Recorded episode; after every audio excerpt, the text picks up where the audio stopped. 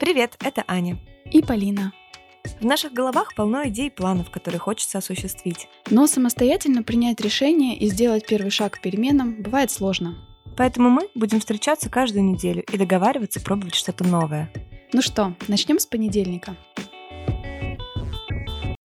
Итак, поговорим о теневой стороне личности. Что такое тень и как она формируется? Почему тень — это не только внутренняя тьма и наши недостатки, но и наш внутренний потенциал? Как анализировать негативные и позитивные проекции в отношениях? Что такое архетипы и как можно их использовать для самопознания? Как непроработанная тень создает повторяющиеся сценарии в нашей жизни? Узнаем у гостей выпуска, как находить свою цельность и как работа с тенью дает больший диапазон выборов. Полина расскажет, как в наших необъяснимых чувствах и спонтанных реакциях проявляется тень. А Аня расскажет, как она выгуливает свою плохость и агрессию безопасным для окружающих способом. Ну что, поехали! Привет, Полин. Привет! Ну что, как твои дела? Хорошо. Смотрю, сидишь ровненько, да? Да, мне прям кажется, я как-то стала чаще замечать в позиции, в которых я превращаюсь в нечто сгорбленное. Прошлый выпуск был про осанку. Мы говорили о том, как это важно, что это не только про красоту, но и про огромную базу для нашего здоровья, разных систем организма. Угу. Очень интересно, если еще не слушали, послушайте. И одна из идей челленджа была замечать те моменты, когда ты, например, утыкаешься в телефон, почаще смотреть вверх, поднимать предмет на уровень глаз, и я вот старалась тоже так делать на этой неделе. У тебя как с этим было? Да, мне кажется, что в сам понедельник, когда я послушала наш выпуск, я даже сильно перестаралась с этим, потому что неестественно высоко был смартфон, и мне друг коллега так из-за монитора выглядывал на меня с подозрением, типа, что здесь происходит вообще. Но у меня, например, есть э, на работе такая подставка под ноутбук. Кстати, вот э, лайфхак. Если у вас есть ноутбук или ваш монитор стоит просто на столе, есть специальные подставки, которые которые регулируют высоту монитора, и он э, оказывается на уровне ваших глаз. В итоге, да, я действительно больше обращала внимание на то, как мне двигать предметы, с которыми я работаю, да, чтобы мне было удобнее сидеть э, прямо. Я отрегулировала стул еще дополнительно, обратила внимание на то, насколько мне комфортно при такой высоте, все сопоставила. Как всегда, наши слушатели происходит просто магия. Когда мы выпускаем новый эпизод на тему, очень многие из вас пишут нам э, в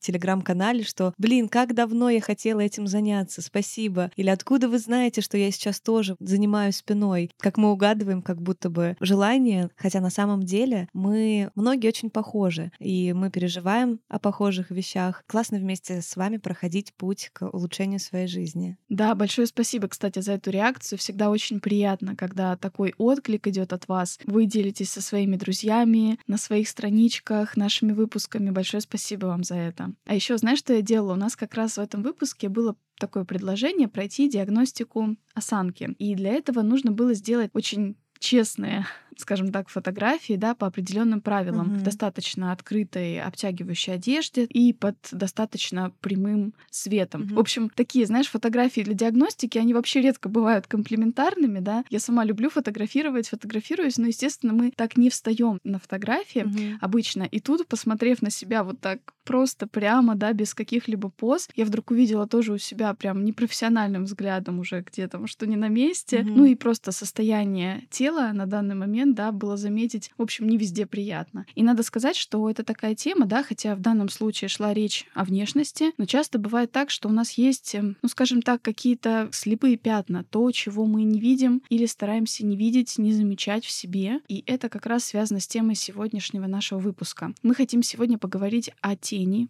о теневой стороне личности, о том, что это такое, как она может мешать нам в отношениях с другими или наоборот, вообще можно ли подружиться со своей тенью. И вот все эти вопросы хочется сегодня обсудить. Мне кажется, эта тема действительно очень важная, потому что замечали ли вы, когда кто-то может сказать какую-то вещь, которая вас дико выводит из себя, вам становится прям как иголкой вас пронзает, вам дико больно, хотя на самом деле человек мог даже там не вкладывать какой-то негативный смысл в это. И на самом деле в этом кроется большой потенциал энергетический. Очень классно уметь управлять этими ресурсами, отлавливать себя на этих реакциях, понимать, откуда они берутся и как конвертировать эту энергию во что-то классное, полезное для вас самих. И чтобы разобраться в этой теме, мы пригласили сегодня гостю. У нас в гостях Анастасия Петунова. Она фасилитатор Shadow Walk. Это работа с тенью. Настя, привет. Привет, рада вас видеть. Да, мы тоже очень рады видеть тебя у нас в гостях. Я, готовясь к этому выпуску, случайно нашла твою страничку, твой блог, и мне очень понравилось, как ты рассказываешь именно об этой теме. В общем, поэтому мы сегодня тебя и пригласили. Расскажи, пожалуйста, как ты пришла к такому направлению в своей работе, инструменту? Почему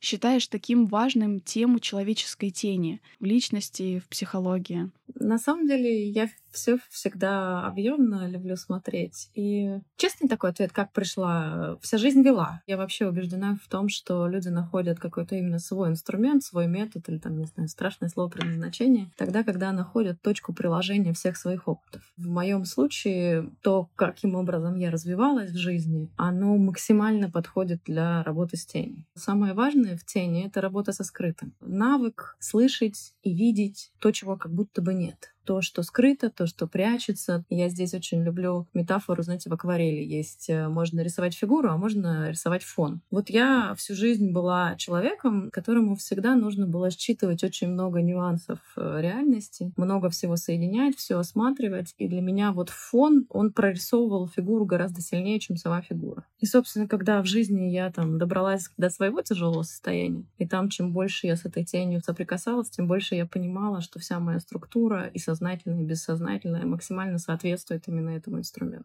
На самом деле очень интересно, что ты рассказываешь. Давайте тогда для наших слушателей объясним, расскажем, что вообще такое тень и как она растет в человеке. Тень официально, да, если взять э, определение юнговское, да, то это то, что подавлено, то, что скрыто, то, чем я решил не быть, какое-то проявление человека, которое в силу обстоятельств его, там, не знаю, рождения или воспитания или там дальнейшего развития было неприемлемо. Это, допустим, рождается очень нежный, очень чувственный такой эмпатичный мальчик, и он рождается в семье очень такого строгого и жесткого военного. И, конечно, буквально с молодых ногтей этому мальчику будут говорить, там, мальчишки не плачут, и тогда вот это его абсолютно аутентичное и для него естественное такое чувственное проявление, оно уйдет в тень. И вот здесь очень важно, чтобы, наверное, наши слушатели понимали разницу между тем, что ушло в тень, и тем, как потом психика начала с этим справляться, с так называемой компенсацией. Соответственно, если у этого мальчика вот эта его чувственность, нежность, эмпатия... Трогательность. Трогательность, да, вот классное слово искала, вот такой вот он очень трогательный мальчик, то она ушла в тень, душа ведь не забыла, что она такой хочет быть. То есть в чем особенность тени, в чем особенность психики, но особенно в юнгианском подходе, она всегда стремится к целостности. И, соответственно, эта тень будет постоянно хотеть обратно обратно. То есть он постоянно будет хотеть проявлять эту трогательность. Но и сверху сформировалась защита. То есть как только я начинаю какой-то испытывать вот эту нежность, трогательность, чувствительность, я начинаю вслед за, допустим, моим отцом сам себя за это ругать. Формируется вот эта вот гиперагрессия, которая возникает не на объективные обстоятельства реальности, а на мои собственные переживания. То есть, например, мужчина испытывает очень трогательные чувства уже потом, этот выросший мальчик, своему сыну, и мужчина, запрещавший себе все детство через отца эти чувства, он начинает злиться на то, что у него это поднимается, и вместо того, чтобы выражать трепетную свою часть, которая в тени, он начинает очень агрессивно относиться к своему ребенку, подменяя, понимаете, теневое чувство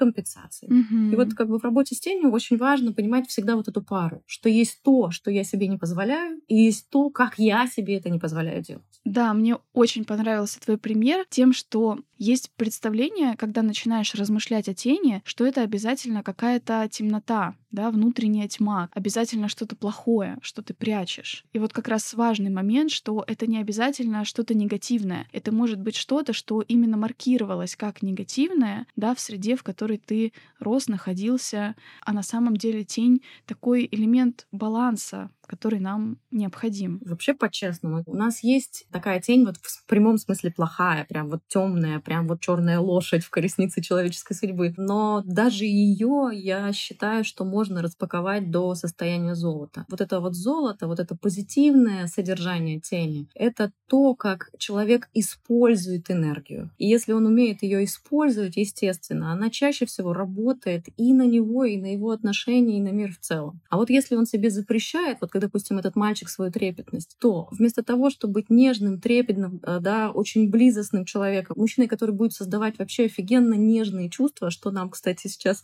очень в обществе не хватает, да, он будет вынужден, к сожалению, все больше и больше разгонять агрессию. Когда мы сдуваем вот эту компенсирующую часть, сначала будет нейтральность, ну да, вот это во мне есть, но потом со временем человек найдет силу в том, что он подавлял. И вот эта сила — это всегда светлый аспект тени, потому что тень, ну, по сути, это просто подавленная энергия. И я всегда говорю, чем больше подавляете, тем больше энергия протухает. Как бы тень — это такая вот заболоченная энергия. Но если ее сделать проточной, если позволить вот этой энергии двигаться, она в любом случае будет mm-hmm. чем-то светлым. Ну и, наверное, здесь самая большая трудность в том, что это как раз то, что скрыто, да? Ты не раз повторила, что это что-то неявное. Как раз тоже в одной книге на эту тему читала к этому выпуску, называется «Почему хорошие люди совершают плохие поступки». Существует вопрос, на который мы не можем ответить. Это вопрос «Скажи мне, чего ты не осознаешь?» mm-hmm. Да, то есть есть что-то, что не в сознании. И тень — это как раз то, что трудно понять. Я видела у тебя тоже как раз эту мысль, что язык тени — это не мысли, не рассуждения, это чувства. И я вот хотела рассказать тоже свой пример на эту тему, потому что не так давно обнаружила, как что-то скрытое влияло на мои явные действия. Я испытывала тревогу по поводу воспитания дочери. Меня задевали фотографии других мам, например, которые показывали, как они что-то классное делают с ребенком, чему-то его научили, проводят время вместе. И у меня тоже вроде такие есть, да, но почему-то вот на чужие я так реагировала, бурно чувствовала, что начинала переживать. Я поняла, что это мое такое переживание о том, достаточно ли мы с ней проводим времени вместе. Она недавно стала ходить в садик, и вот я все время мучилась, достаточно ли я ей отдаю, сколько вообще маленький ребенок может находиться без мамы в течение дня. И я пыталась решить этот вопрос рассуждениями, знаниями, логикой и заходила в тупик, потому что здесь нет норм и четких правил, да, никто не скажет тебе, как правильно. И только когда психолог помогла мне остановиться в том моменте, где я чувствую боль, тревогу, я вдруг поняла, что на самом деле проецирую в эту ситуацию свой опыт, свои детские переживания, когда мне, возможно, не хватало мамы в раннем возрасте. Да, это меня отдали в полтора года в садик, и я об этом знаю, и сейчас переживаю. То есть моя дочка уже совершенно в других условиях, в другом возрасте, а во мне говорит вот эта непрожитая боль детства и влияет на мои решения. Такое в этом пришло освобождение, и, конечно, именно неспешный, внимательный контакт э, с психотерапевтом, погружение в такие скрытые части себя, позволяет это пережить, вернуть в сознание. Я в тот момент много плакала и очень рада, что это случилось именно во время созвона с моим психотерапевтом. Она меня очень поддержала в тот момент. Да, встреча с такими спрятанными сторонами личности может быть очень болезненной, и психотерапия очень помогает на этом пути. Мы можем находиться в чуткой, поддерживающей среде без критики и осуждения. Терапевт дает пространство заметить и проявить различные части себя. Он сам не разрушается от наших проявлений, и в результате нам легче приходить к принятию себя. Найти хорошего психолога можно на сервисе Ясно. Ясно — первый и самый крупный в России сервис подбора и видеоконсультаций с психологами. Здесь прошло уже более двух миллионов сессий, и это, конечно, показатель доверия людей. Выбор психолога очень индивидуальный процесс. Вам может не подойти психолог вашего знакомого или друга, поэтому очень здорово иметь ориентиры в поиске. У Ясно простая и несложная анкета, которая учитывает ваш запрос. Это могут быть отношения с партнером или родителями, проблемами, трудности с самооценкой, апатия, тревога и многое другое. Специалисты ясно работают по разнообразным и гибким графикам, и вы точно сможете вписать встречу с психологом в свое расписание. Благодаря этому получается не затягивать решение поговорить с психологом или обратиться к нему впервые. И мне еще очень нравится, что все больше психологов ясно размещают в своем профиле видеовизитки. Такие небольшие видео, в которых психолог кратко говорит о себе, о своем подходе, о своих ценностях. В психотерапии очень важен личный контакт, и такой видео помогает заранее познакомиться и понять, сложится ли у вас общение. А чтобы решиться на терапию вам было еще легче и приятнее, в честь Черной пятницы ясно дали промокод Monday M-O-N-D-A-Y по буквам, на скидку 20% не только на первую сессию, но и на первые три сессии. Зарегистрироваться и пройти первую сессию можно с 13 по 26 ноября включительно. Промокод важно ввести при регистрации. Ссылка на Ясно в описании выпуска.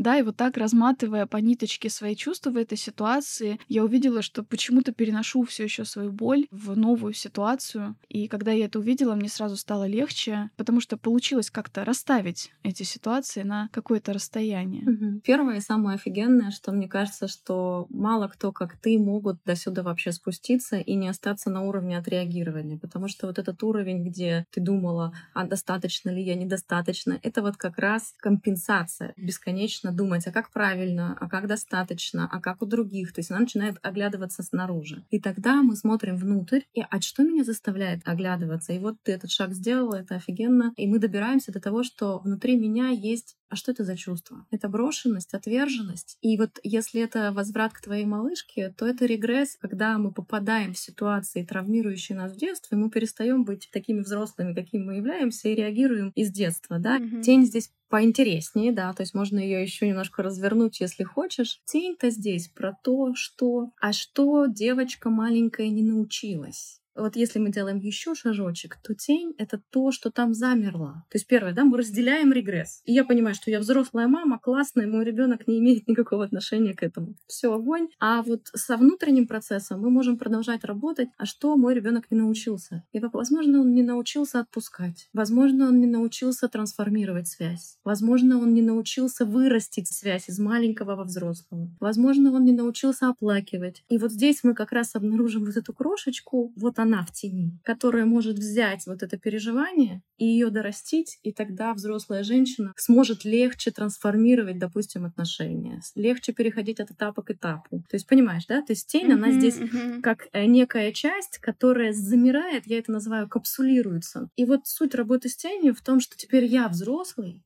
Первое, могу не быть тем, да, я могу со своим ребенком быть взрослой женщиной, все классно, но я взрослая могу прийти к своей малышке и спросить, окей, с нами так случилось. Чего мы не научились? Мы не научились просить маму остаться, например. Или мы не научились говорить маме, как мы ее любим, просить, что мы хотим больше. И вот она будет твоя тень, понимаешь? Да. Что я хочу больше заботы, хочу больше внимания, хочу больше любви. Я имею право это требовать. Mm. И тогда мы такую вот боевую девчонку оттуда достанем, понимаешь? Будет такое золото. Mm-hmm. А может быть девчонка, которая говорит, блин, я тебя так люблю, мамочка, эти, эти короткие мгновения, когда мы вместе, я так ценю, и тогда мы более чувственную девчонку достанем. Да, очень интересно. Вот э, у меня, честно говоря, тоже такая ассоциация, что тень проявляется в негативные моменты, то есть когда нам больно, когда нам тревожно, когда мы не принимаем себя или кого-то. И действительно ли маркером э, вступления теневой стороны на главную сцену являются вот такие болезненные какие-то ощущения? И как вообще обнаружить, что вот сейчас именно тень перед нами? Здесь вот очень важно понимать, что, что такое вот тень, потому что всегда ли? Нет. Часто ли? Да. Тень — это то, чем я не смог быть, потому что в момент, когда я впервые с этим столкнулся, я не смог с этим справиться. Почему здесь боль часто? Чаще всего это связано с болезненными переживаниями в детстве. Я не смог выбрать между мамой и папой при разводе. Что уйдет в тень?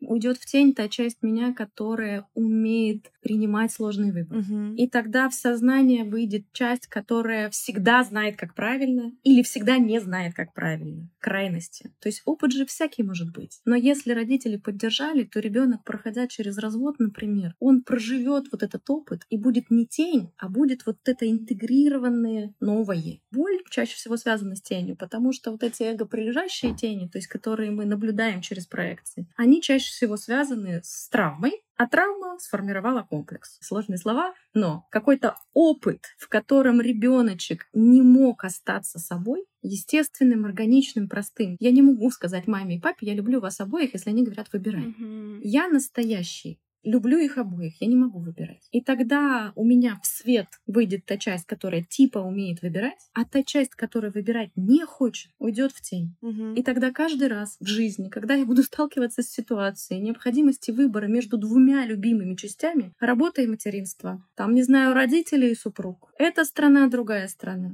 я буду все время попадать в этот регресс, потому что моя психика будет привычным образом уметь выбирать, а моя тень привычным образом обиженно будет сидеть и говорит, а можно не выбирать? Но есть более такие глубоко залегающие тени, которые скорее, допустим, про то, что у ребенка не было опыта. Например, очень любящая семья, бережная, никто никого ничего, все друг друга понимают, и так ребенок развивается. Такой Леопольд вырос. Мгм. Давайте жить дружно. С большой степенью вероятности этот Леопольд классно все живет, но каждый раз, когда он будет подходить к границе именно как бы его реализации, его потенциала, он будет ощущать это как нет, туда не надо, тут вот эти пострадают, э, с этими придется поругаться, это и не надо. Будет у него здесь боль? Нет, у него здесь будет такое, знаете, легкое разочарование, типа.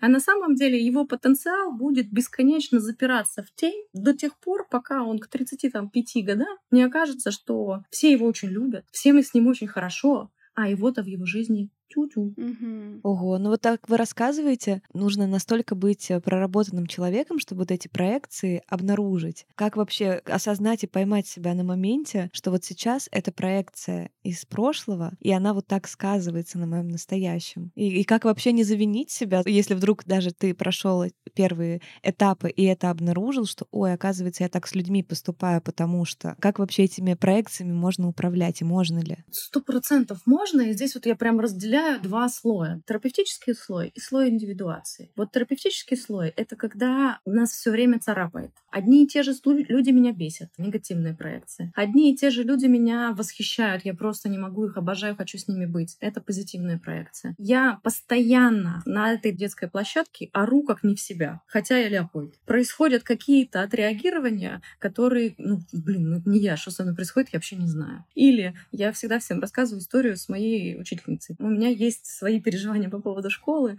и, соответственно, они переносятся на школу моих детей. И я не очень люблю все, что связано со школой. И в какой-то момент я писала какой-то гневный комментарий про учительницу своему мужу, а отправила кому? Учительница. Ч- В общий чат или учительница? Вот, да, то есть позитивное, негативное, охваченные реакции, любые случайные и так называемые вот прямые случайности. Это то, что нам однозначно говорит, что это бз, неспроста. А если говорить про некую вообще рамку, как мы понимаем, я вообще считаю, что если тени нет, то мы положительно-нейтрально относимся ко всем. Если у нас есть любое качание от нейтральности, это говорит о том, что это про меня. И это вот терапевтический слой. Но я больше всего люблю, конечно, тему индивидуации. Ну, не знаю, я родилась с музыкальным талантом, а у меня вообще не музыкант, и никто и не догадался. И моя душа будет бесконечно тосковать. И вот здесь будет очень тонкий критерий. Вот проекция — это очень прямо топором по голове, а вот, вот эта вот тема тоски души, как будто бы вот изнутри в голове чешутся. С тобой что-то происходит, ты почему-то тоскуешь, как будто бы вот брат, брата-близнеца потерял. Вот это тень индивидуации, что есть какая-то часть меня, которой я должен быть, но я никогда с ней не соприкасался, я не знаю, кто это, про что это. Вот это ощущение, я не себя живу, я не свою жизнь живу. И тогда вот эта эго-отлежащая тень, я ее в проективной идентификации не увижу. Мгм. Я ее ощущаю только вот как бы как тоску почему-то важному и близкому внутри. Мгм. Мне вот еще хочется вернуться к вопросу проекции. Там, мне кажется, тоже есть важный нюанс. То есть, да, еще раз, механизм проекции, когда наши неудобные элементы психики, да, раздражающие, может быть, нас, мы начинаем видеть где-то вне себя. И нам так легче, да, осуждать что-то в других, не осознавая в себе или хотя бы потенциальную возможность проявления подобного качества в себе. И вот здесь, да, такой момент, опасность начать думать, что вот все, что в мире не так, все, где в целом мир со мной обращается плохо, это все я, это все я виноват, это только я проецировал, а люди вокруг просто как зеркало мне это показывали. Но это же не так, да, мир бывает объективно плох, мир бывает, не знаю, груб, например, и если меня раздражает грубость, э, то это не обязательно, что я такой же грубый внутри, да, но, возможно, здесь имеет смысл соотнесение реакций, да, если стимул был не очень значимый, а мы очень сильно реагируем, то, скорее всего, да, что-то есть такое в нашей тени, из-за чего нас это беспокоит так сильно. И мой вопрос, да, как здесь проводить грань, как распознать именно проекцию, как замечать, что есть действительно негативное воздействие, и здесь нужно просто уйти от этого человека, от этой ситуации, а когда это все-таки повод э, поработать, поисследовать себя. Это всегда повод поработать и исследовать себя. Вопрос в том, надо ли с ним оставаться. Это десятый вопрос, сейчас мы обсудим. Но меня здесь немножко зацепила тема вины. Я не виновата, что рядом со мной грубый человек. Почувствую это здесь немножко другой угол. Мне важно встретиться с этой частью, и, к сожалению, другим способом я с ней встретиться не могу. Это не вина моя. Вот в чем дело. Это про то, что она так назначает мне встречу. Я здесь, здесь обвинения вообще внутреннего не чувствую, да. Работа с тенью — это не так поверхностно. Здесь добрый, значит, там злой. Здесь грубый, значит, там нежный. Очень большое упрощение, да. Здесь важно в себя всмотреться я в этой грубости что вижу? Что он таким поведением сообщает тебе о тебе? За грубостью будет, например, достаточно часто «ты можешь больше», «плохо стараешься» или «цени себя сильнее». И тут не надо искать в себе грубые части. И тогда окажется, что на самом деле в тени у меня что? Самоценность. Никакой грубости нет вовсе. Понимаете, опять золото. Что он таким поведением сообщает мне обо мне, позволяет мне, а, уйти от вины, и, б, смотреть не на форму проекции, а на содержание. Мне вот э, очень доставляет удовольствие, так как Настя объясняет и рассказывает, потому что я такой большой исследователь и коллекционер разных э, жизненных ситуаций, эмоций, реакций, поведения людей. Я обожаю это все анализировать, анализировать через отношения с людьми себя. И вообще, мне кажется, любые отношения, будь то дружеские, профессиональные, тем более романтические, да, любовные отношения, это такое поле, на котором чаще всего в полном объеме проявляется очень много интересного о нас самих. И я очень акцентировала внимание на том, когда Настя сказала, что очень часто тень кроется в тех ситуациях, которые часто повторяются. И вот тоже у меня есть подруги, которые, например, постоянно мучаются от того, что они оказываются в одних и тех же деструктивных отношениях. Там, например, любовные треугольники, отношения с занятыми да, людьми. И зная это, идут в это, или потом вдруг неожиданно обнаруживают и говорят, да я же все проверила, а вот и все равно здесь оказалось. Там вот сто процентов, наверное, да, тот момент, когда стоит позадавать себе очень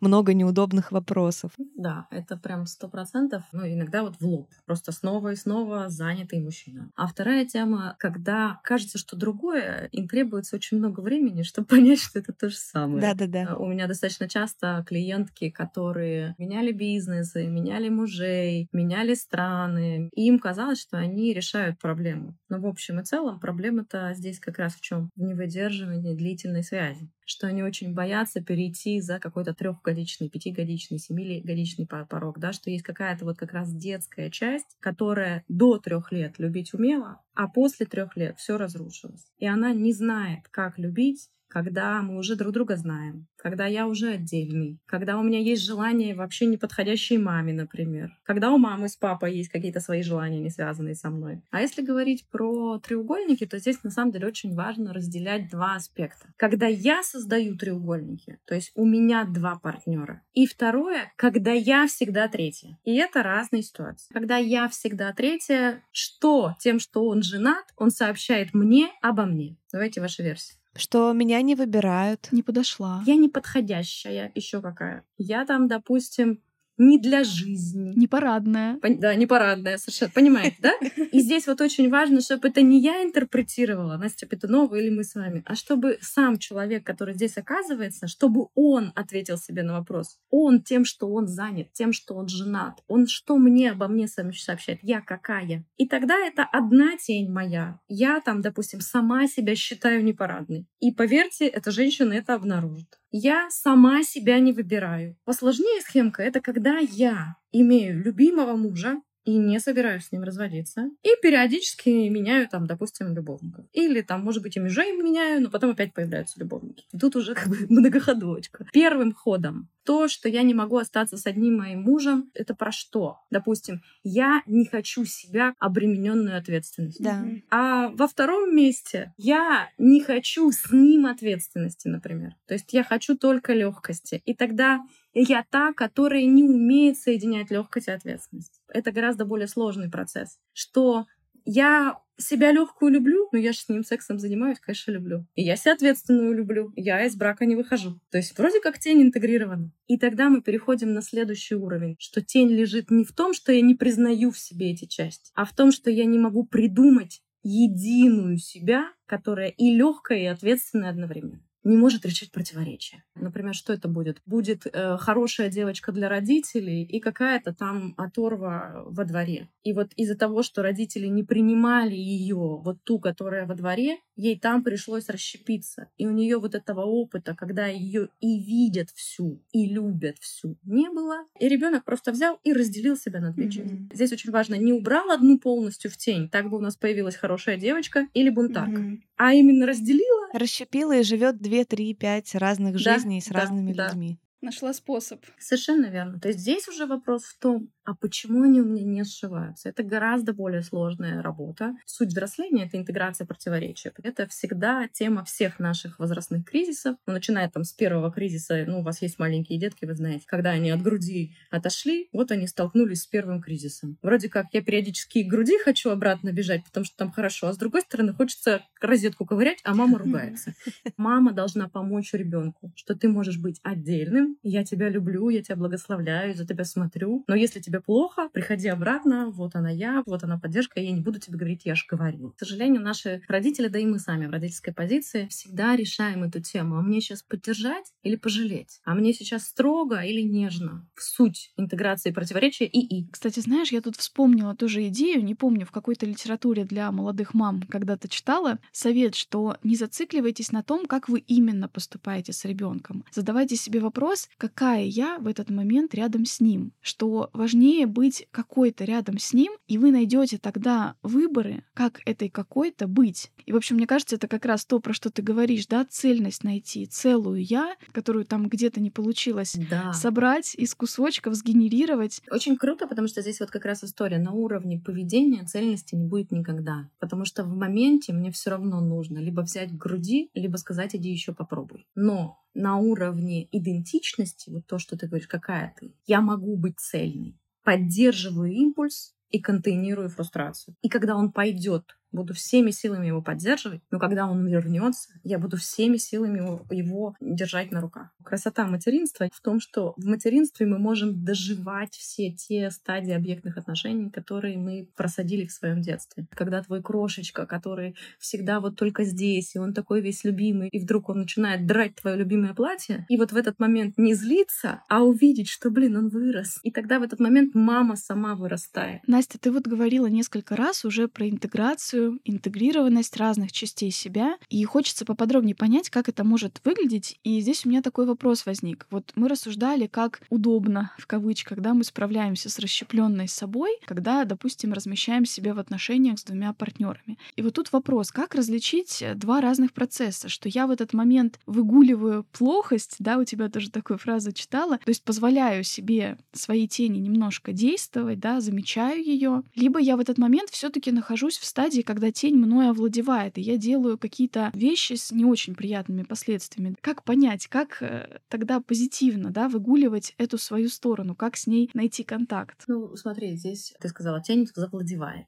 Тень на нами владеет, если мы свободны действовать иначе. А во-вторых, вот эта тема плохости, которую я поднимаю, и в этой концепции есть объективная плохость. То есть, если мы пойдем там в юнгианские архетипы, да, это темная сторона матери. То есть есть какая-то часть, которая хочет все разрушить, которая хочет все уничтожить. Мне эта идея очень важна. Трансформация — это как рост, так и распад одновременно, угу. а не размещение сейчас в поле осознанности темной стороны. А как вы с распадом? А как вы с несправлянием? А как вы с разрушением? Суть кризиса, она в чем? Что в первой половине развития мы нарастаем, мы обретаем силу. На пике мы хороши, потом мы начинаем медленно спускаться, а в конце все распадается. Главная работа психического — это уметь собрать замок, но такая же важная работа — уметь его разобрать. Плохость в нас — это та часть, которая отвечает за распад, за разложение, за разрушение. Она обязательно присутствует. И тогда, если мы все из себя такие позитивные, а где, где твоя зависть? А где твоя злость? Если мы все из себя такие чувственные, а где твое безразличие? И тогда где-то я должна это выгуливать. Где? Я могу смотреть такие фильмы. Угу.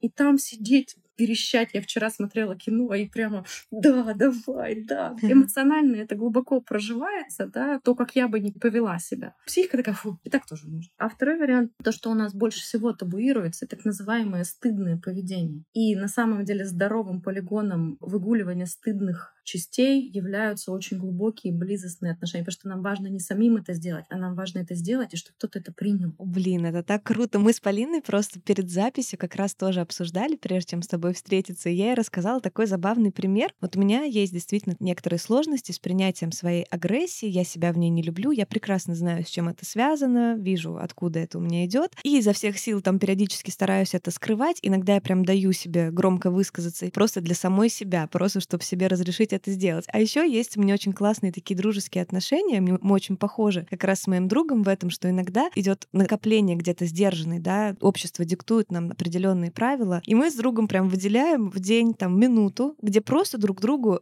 хамим.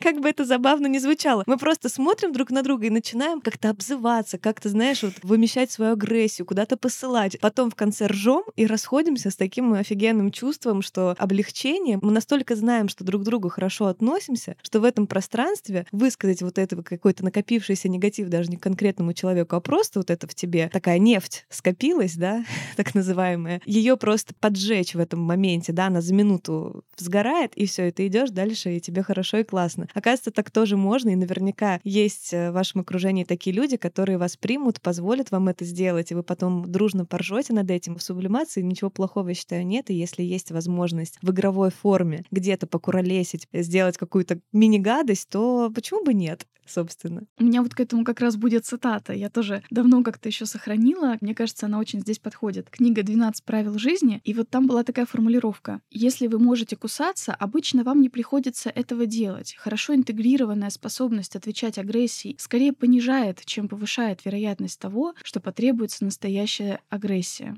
Я к тому, что вот как раз такие акты небольшие, да, помогают принять, что вообще-то я могу так делать, я умею да, это делать. Да. И в дальнейшем, да, я как раз прихожу к тому, что у меня снова есть выбор поступить так или не поступить, да, в каждой конкретной ситуации этот диапазон увеличивается, и это как раз, наверное, и есть приближение какой-то целостности. Именно так, и это вот очень отражает то, о чем я говорила, про вот эту капсулу. Самые большие сокровища потенциала скрыты самыми большими замками страха и стыда. Непрожитый опыт то есть я не умею кусаться, потому что в моей семье все были розовые единороги. И тогда у меня в голове возникла фантазия, что если мы кусаемся, то не знаю, кто-то умрет. Я, во-первых, этого не умею, у меня нет опыта. А во-вторых, я еще боюсь, что это приведет к каким-то плохим последствиям. И тогда, когда мы выгуливаем свою плохость, мы, с одной стороны, снижаем страх, ну потому что как минимум один человек выдержал, не умер. А со второй стороны, для психики мы все равно хоть минимальный, но опыт создаем. Я всегда предлагаю, ну едете вы в отпуск одна, но у вас в тени, я не знаю, ну супер какая-нибудь развязная женщина. Ну позвольте себе купить развязный гардероб и какое-то платье, и позвольте себе вечер просто прожить в этом состоянии. Ну оденьтесь хотя бы так. Символический опыт для психики как реальный. Я всегда разговариваю, рассказываю, как я в музыкальной школе, у нас не было совсем денег купить пианино, и первые полгода я училась на нарисованном. Конечно, я не сдала, как э, все, но в принципе я могла приходить на уроки и что-то играть. Потому что символический такой опыт, он для мозга тоже имеет значение. Поэтому это блестящее, то, что ты привела пример про с другом. И я здесь хотела обратить внимание, знаешь, в чем прикол? А насколько у вас улучшается близость. Да, да, абсолютно. Понимаешь, то есть самое кайфовое, что выдерживание тени создает гораздо более плотные и близкие отношения. В этом смысле все единорожьи отношения — это пластик. Барби. Mm-hmm. А вот отношения, в которых меня выдерживают, в том числе растерянную, сомневающуюся, может быть, злую, они меня... То есть я их люблю. Я эти отношения люблю, я хочу в них возвращаться. Они мне дороги. Хорошо стало. Да, это я у Насти тоже как раз читала в блоге, что часто в отношениях происходит такая представленность на одну треть, да, что нас обычно выбирают в отношения какой-то все таки той стороной, которой мы выбираем показываться на первых этапах. И вот раскрытие всех частей себя действительно здорово сближает, укрепляет. Настя, а еще ты затронула вопрос с одеждой, да, что по сути она может позволить с какой-то частью себя выстроить связь. И сейчас есть очень такая популярная тема архетипов. Ее используют и в кино, да, при создании персонажей, для стилистов используется, у них там есть, да, целая типология, там шут, мудрец, бунтарь, эстет, маг, и что можно использовать определенные, например, силуэты, типы тканей, которые именно в тебе подчеркнут этот архетип и будут позиционировать тебя для других, соответственно. Это и в личном брендинге используется, да, потому что вот архетипические образы, они как бы считываются нами бессознательно. Мы это знаем через культуру, через кино. Я уже слышала сегодня, ты употребляла слово архетип. Расскажи нам, пожалуйста, про всю эту структуру, как не запутаться и действительно ли все это может как-то помочь в познании себя. Угу. Я люблю эту тему, и она меня на самом деле больше всего пугает в публичности, потому что для того, чтобы, допустим, быть понятной в блоге, мне приходится многое упрощать. Но не все, к сожалению, понимают цену этого упрощения я очень сильно беспокоюсь, э, не призывает ли это к ошибке. Когда я, допустим, люблю говорить, что я воин, все начинают думать, что все остальное там во мне отсутствует. Ничего подобного. Я воин в открытой конфигурации с миром, то есть у меня четкая граница, я достаточно прямая. Люди начинают воспринимать архетипы как типологию. И вот то, о чем ты сказала, это работает, это классно, но очень важно, чтобы люди не начали эту концепцию на себя мерить и не начали себя обстригать. Человек — это коктейль. Не статичный. Когда человек хочет сам быть определенным, мне кажется, куда же ты остальное денешь? И суть архетипа — это то, что у нас, как у человеков, есть какие-то базовые кирпичи психики, которые совпадают у всех. Ну, условно, если у меня красных кирпичей больше, то я красная крепость. Если у кого-то там белых кирпичей, то он белая крепость. Но могут быть в нем быть красные? Да, конечно, могут. Более того, он может перестроиться в какие-то моменты жизни. Когда мы говорим про архетипы, нам важно понимать скорее, из каких ингредиентов человеческий коктейль теоретически может состоять. И тогда я могу, когда я на войне, сделать крепкий шот, а когда я на в отпуске с семьей, у меня, знаете, приятный романтический лонгдринг. Mm-hmm. И это все я. Вы свободны смешивать в зависимости от ситуации, как хотите. Проще гораздо понять, что, не знаю, мои клиенты шуты, весь маркетинг заточить, но тогда, к сожалению, я всех их аспекты, когда у них там кризис или еще что-то, а самое главное, свои аспекты, глубокие и важные, тоже потеряю. Пусть оно там работает, но в психологии мы подходим следующим образом. Архетип — это то, что у меня есть, как у любого другого человека. Какие-то архетипы у меня ближе, я легче смогу с ними взаимодействовать. Какие-то архетипы у меня дальше,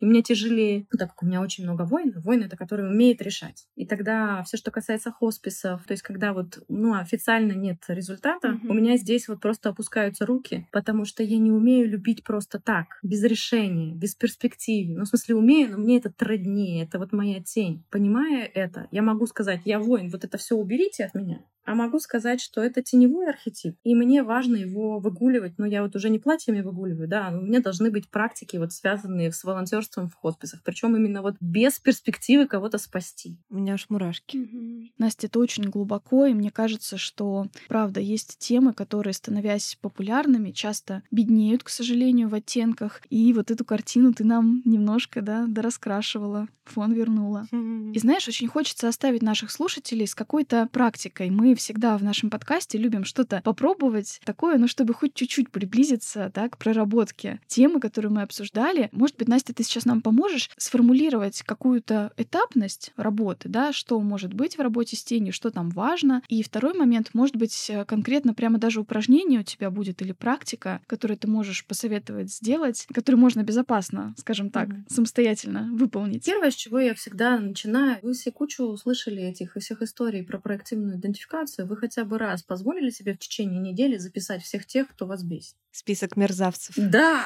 вот это прямо но. На самом деле нужно завести список мерзавцев, потом список богинь и богов еще желательно. Почему важно и плюс, и минус? На самом деле самая глубоко залегающая тень, а мы с вами уже поговорили, я думаю, слушатели послышат, это интегрированная тень. По-честному, взять в телефоне и сделать заметку список мерзавцев и список богов, не халтурить, данные должны появиться. Позволить себе просто в течение недели банально записывать от там таксиста, который много говорил, до мамы, которая никогда меня не слушает. Все уровни, ну, как как бы раздражение зафиксировать. Помните, а у меня вопрос какой у нас был? Что она сообщает мне обо мне? Если я еще это переверну, то я пойму, что я в себе не принимаю, то есть знаю, но не принимаю. А второе, что я в себе не знаю, но то, что сделает меня лучше. Это вот те боги, которых я вижу. И самое противное, что придется сделать, необходимо будет провести стрелочки. Нужно найти взаимосвязи между списками богов и списками мерзавцев. Почему? Потому что Бог — это то, куда я иду, мерзавец — это тот, кто мне не мешает. Мы можем их столкнуть. Mm-hmm. И вот чем крепче мы озадачиваемся,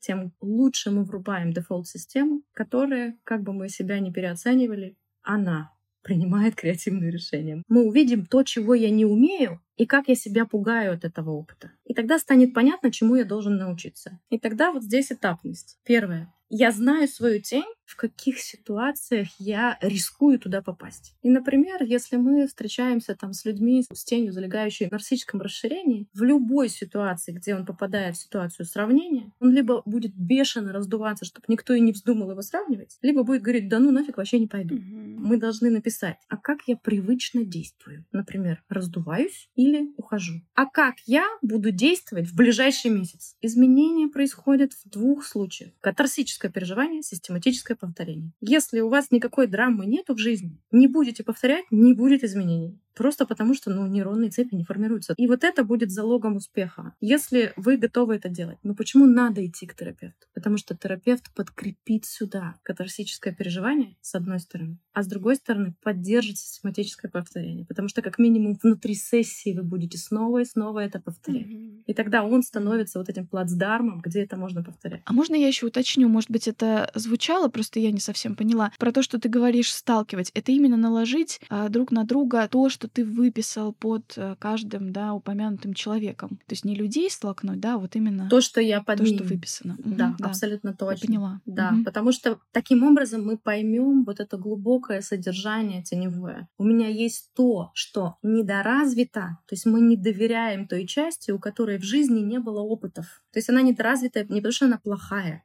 ее в жизнь не пускали. То есть мы обнаружим вот эту недоразвитую часть, которая, когда разовьется, станет золотом. И обнаружим Цербера, который ее бесконечно запирает. Допустим, если мы продолжим разбор нарциссический, вы знаете, да, у нас у всех есть здоровое нарциссическое расширение, но обязательно должно быть. И тогда э, во мне есть естественная, очень непосредственная органическая часть, и вот этой такой, какой я есть, в детстве было недостаточно для кого-то. Я могла получить, не знаю, вот эту четверку, пробежать вот столько километров, ни больше, ни меньше. Но в качестве обратной связи получила, что это недостаточно хорошо. И тогда вот эта девочка, которая говорит, да блин, нормально я бегу. Как могу, так и бегу. То есть без оценки, понимаете? А ребенок считает, о, это какая-то нехорошая та, которая и объективная. И тогда он интроицирует родителя внутрь, и он родительским текстом начинает себя стыдить. И вот через эти списки вы обнаружите, ну, по сути, если все очень сильно упростить, внутренний конфликт. Да. Настя, это, это супер ценно, просто невероятно большое тебе спасибо за этот разговор. И с практикой нас оставила, и на глубину нас спустила. Прошли здесь уже, я чувствую. Я вообще под впечатлением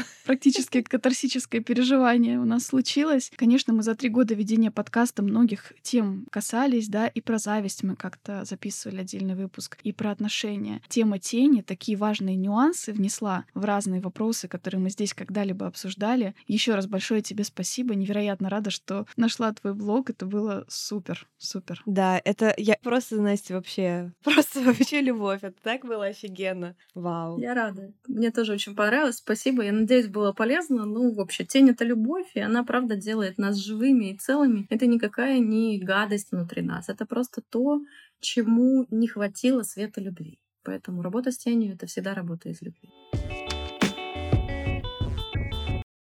Ой, ты знаешь, Полин, хоть ты и уже была знакома с Анастасией до записи выпуска, но для меня эта встреча была первой, и, если честно, это был классный опыт, потому что на протяжении всего нашего выпуска, когда она все глубже и глубже уходила в эту тему, объясняла, приводила примеры, надо мной просто со скоростью раз в минуту загорались лампочки в голове, которые соединяли какие-то события в моей жизни, объясняли их. Знаешь, у меня аж какой-то жар поднялся, такие эмоции классные. Да, очень полезный был выпуск, и я была очень рада, что у нас именно гость, потому что в этой теме много таких нюансов, да, там архетипы, там где-то Юнг. В этом сложно, может быть, ориентироваться. И я очень рада, что у нас как раз была гостья со знаниями по этой теме. И мы еще когда говорили в самом начале про то, что тень нас балансирует, да, скажем так, нашу внешнюю проявленность, э, ту часть, которой мы соединяемся, да, с миром, адаптируемся к нему. Мне в голову тоже приходило такое сравнение, что это как в теле. В теле есть определенные показатели, которые организм стремится поддерживать всегда на определенном уровне. Температура, там, кислотно-щелочной баланс. Психика точно так же с помощью этого механизма справляется. Мне кажется, этот пример помогает не злиться на эту часть себя. Да, мне кажется, очень важно во всем этом процессе, когда мы будем выполнять практику, которую нам Настя предложила, сочувствовать себе. Делать это все через э, самосострадание. Не через то, что, а, оказывается, что там у меня на чердаке лежало, да, с пониманием, что все это помогает нам, позволяет нам в какой-то степени быть гибкими, жить, да, жить ту жизнь, которую мы живем сейчас, в общем-то. Такой сложный процесс психика действительно непростой. Угу. И еще я подумала о том, что вообще вот эта тема тени, тема двойничества, она же очень популярна в искусстве, в фильмах, в книгах. Недавно я смотрела тоже одно видео про